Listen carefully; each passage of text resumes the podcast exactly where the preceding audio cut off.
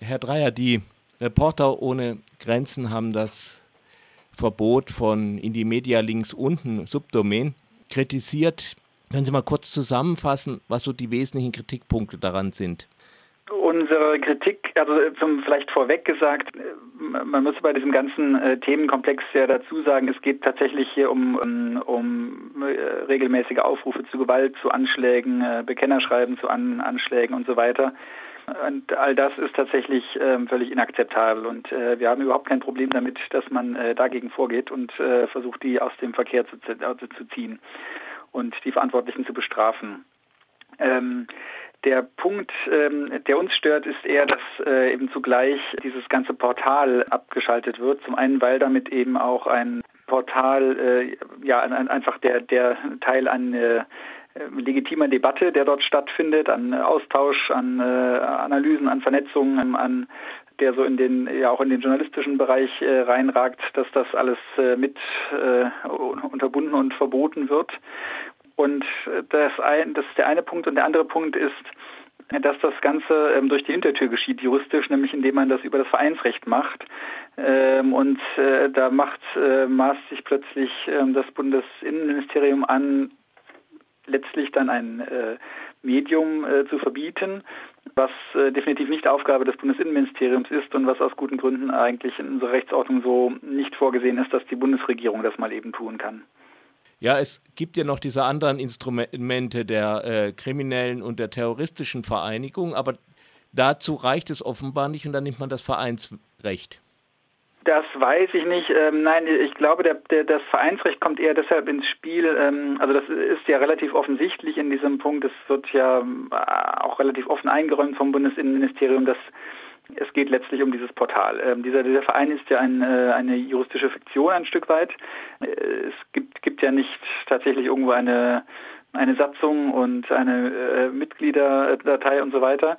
Das ist auch in, insoweit äh, nach meinem begrenzten juristischen Verständnis, ich bin kein Jurist, kein Rechtsanwalt, aber das, das ist auch äh, soweit in Ordnung. Also das äh, passiert ähm, ja auch, wenn man äh, vielleicht als Analogie nimmt, äh, begrenzte Analogie natürlich, aber äh, wenn äh, irgendeine Neonazi-Vereinigung voten wird, dann ist, äh, muss man auch das über diese Rechtsfiktion machen, ohne dass es da, obwohl es da wahrscheinlich keine Mitgliederdatei gibt und äh, niemand das beim Amtsgericht angemeldet hat als Verein. Aber diese ganze Fiktion wird hier bewusst verwendet, um gegen ein, ähm, ja, ein, ein Internetportal vorzugehen. Und das ist ähm, einfach nicht Aufgabe des Bundesinnenministers, ähm, irgendwelche Veröffentlichungen zu verbieten und zu regulieren, sondern es ist, ist ja unstrittig, dass hier ähm, auf, auf links unten äh, strafbare Inhalte und verfassungsfeindliche Inhalte ähm, gepostet wurden. Äh, und letztlich hätte die Bundesregierung unseres Erachtens gegen die Urheber beziehungsweise wenn die nicht auffindbar sind gegen die Betreiber vorgehen müssen, ähm, äh, versuchen müssen diese ähm, diese Beiträge äh, aus dem Netz nehmen zu lassen und wenn das wiederholt nicht geschieht, dann eben auch die die die betreffenden Personen zur äh, strafrechtlich zur Verantwortung zu ziehen. Das hat man anscheinend so nicht versucht. Wir wollen da ja auch keine Tipps geben, aber das hätte dann vielleicht im Wahlkampf nicht mehr so aufgetrumpft. Ja, das ist ähm, äh, naja, dieses Vorgehen, das wir für das ähm, äh, juristisch geboten halten, das äh, ist natürlich eine langwierige Angelegenheit. Ähm, ich bin durchaus gespannt. Also es äh, hat ja äh, sowohl der Bundesinnenminister angedeutet ähm, bei, bei seiner Pressekonferenz, als er die bekannt, die dieses Verbot bekannt gegeben hat, und es wurde auch in äh, Medien dann unter Berufung auf, auf Sicherheitskreise äh, berichtet, es habe ähm, durchaus viele Versuche gegeben, eben die, die Urheber ähm, strafbarer ähm, Posts auf links unten ausfindig zu machen. Das sei nicht gelungen. Und deswegen sei man von diesem Weg abgekommen. Das in, interessanterweise konnte das Ministerium dazu erstmal keine Auskunft geben im Detail, wie oft und wann äh, das denn passiert ist. Also da, da bin ich noch recht gespannt auf die Antwort. Jetzt habe ich den Faden verloren. Was war Ihre Frage? Achso, der Wahlkampf. Ja, na, es drängt sich natürlich ein bisschen ähm, der Verdacht auf, dass das Ganze, äh, dieses äh, Vorgehen, dieses sehr plakative Vorgehen auch jetzt ja auch, auch kurz nach dem G20-Gipfel durchaus demonstrieren soll, hier schaut her, wir Bundesregierung tun was und lassen uns diese linke Gewalt nicht bieten.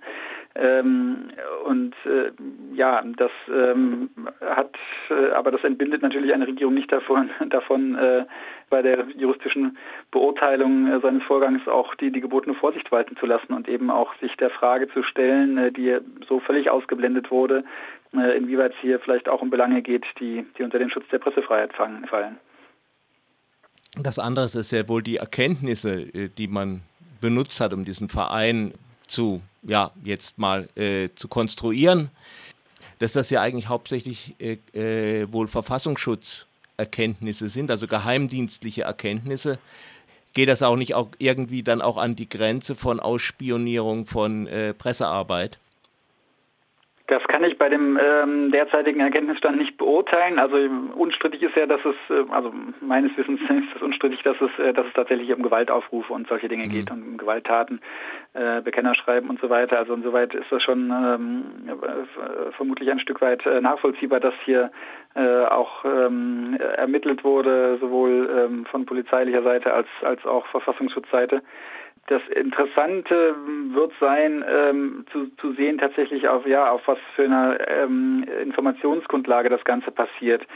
Äh, was was uns ein bisschen stutzig macht, ist, dass ähm, also mit, mit aller gebotenen Vorsicht, man, man kann es im Grunde, im im Moment nicht einschätzen, weil so wenig bekannt ist, aber wurde ja darauf verwiesen, äh, dass ähm, oder es wurde bekannt auch wiederum aus Sicherheitskreisen, dass zwei der mutmaßlichen Betreiber von links unten, also die jetzt als, als Betreiber eingestuft wurden seitens der, der Behörden, dass die auch ähm, unter diesen Journalisten seien, denen beim G20-Gipfel im Nachhinein die Akkreditierungen aberkannt wurden. Und ähm, äh, da stößt natürlich schon auf und fällt auf, dass jetzt ähm, im Nachhinein äh, stückchenweise immer deutlicher wird, wie ja zum Teil falsch und zum Teil rechtswidrig diese ähm, Informationen waren, die zum Entzug dieser Akkreditierungen geführt haben. Also gerade ähm, heute Morgen hat die Tagesschau wieder berichtet, ähm, weitere Erkenntnisse ausgebreitet und, und also Recherchen ausgebreitet und an ein paar Fällen äh, demonstriert, dass was den äh, Journalisten dort vorgehalten wird, ähm, dann zum Teil irgendwelche zehn Jahre alten Einträge aus, aus Polizeidateien sind, die da eigentlich schon längst nicht mehr stehen dürften, weil es um irgendwelche Bagatelldelikte geht. Also dass, dass äh, jemand äh, mal als äh, Student an einer äh, ungenehmigten Ver Versammlungen teilgenommen habe oder äh, als, als Fotograf ähm, bei einer äh, ungenehmigten Versammlung anwesend gewesen sei. Ähm, und also da wurde er, wurden mal letztlich die Personalien aufgenommen, um dann festzustellen, äh, der hat, ist, da, ist da Berichterstatter, das hat schon seine Ordnung. Äh, oder in einem Fall wurde jemand ähm, dann in einer Gewalttäterdatei geführt, äh, weil eben mal gegen ihn ermittelt wurde unter dem Verdacht, äh, er könne etwas mit einem Sprengsatz zu tun gehabt haben, der bei einer Demonstration geworfen wurde in, in Wirklichkeit war er aber nur der Fotograf, der nebendran stand zufällig. Also das sind so die Erkenntnisse, die da kursieren und aus denen ähm, äh, konstruiert wird dann, dass, dass jemand irgendwie einem gewalttätigen Milieu zugehörig sei. Und wenn das die Grundlage ist, dann ist es natürlich sehr bedenklich. Und ähm, inwieweit das jetzt bei den Betroffenen ähm, der Fall ist, um ähm, die es hier bei links unten geht, kann man im Moment überhaupt nicht beurteilen, weil man, äh, also weil zumindest wir nichts darüber wissen.